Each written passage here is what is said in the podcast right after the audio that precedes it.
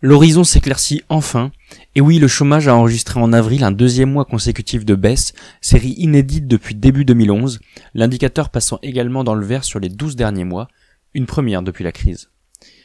Après la forte baisse de mars, le nombre de demandeurs d'emploi sans activité a continué de diminuer en avril de 19 900 personnes, soit moins 0,6%, pour s'établir à 3,51 millions en métropole, a annoncé mercredi le ministère du Travail. L'indicateur de Pôle emploi est aussi en baisse depuis le début de l'année de 1,9% et pour la première fois depuis 2008 sur un an avec moins 0,6%.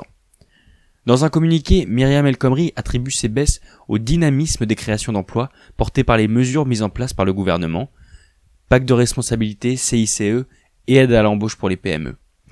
La ministre du Travail reste déterminée à consolider cette reprise afin que la baisse du chômage se poursuive et s'amplifie. En avril, la baisse a été encore plus forte, avec moins 1,1%, en incluant l'outre-mer et les demandeurs d'emploi ayant exercé une activité. Au total, 5,69 millions de personnes étaient inscrites dans les catégories A, B et C de Pôle emploi. Mais cette baisse coïncide avec une hausse inhabituellement forte des sorties pour défaut d'actualisation, avertit la DAR, le service des statistiques du ministère. À la fin de chaque mois, les demandeurs d'emploi sont en effet tenus de déclarer leur situation à Pôle emploi, sous peine d'être désinscrits d'office. En avril, 276 700 personnes sont sorties des listes pour ce motif, soit 55 700 de plus qu'en mars. Le cabinet de Madame El Khomri explique cet événement statistique par le grand nombre de jours fériés début mai, pendant la période d'actualisation, et par des oublis de demandeurs d'emploi ayant retrouvé une activité. Selon l'économiste Bruno Ducoudré de l'OFCE, on peut s'attendre à un effet de bascule le mois prochain, avec le retour d'une partie de ces personnes sur les listes de Pôle emploi. Le mois dernier, la baisse du chômage a profité à toutes les classes d'âge, les moins de 25 ans comme les 50 ans et plus, mais leur situation respective reste diamétralement opposée sur un an, puisque les jeunes connaissent une très nette amélioration, moins 7,6%, et les seniors une forte détérioration avec plus 5,3%. Chose extrêmement rare, le chômage de longue durée a aussi reculé de 0,7% sur un mois, restant toutefois en hausse sur un an, plus 5,8%. Fin avril, petite activité comprise, 2,47 millions de demandeurs d'emploi étaient inscrits à Pôle emploi depuis plus d'un an.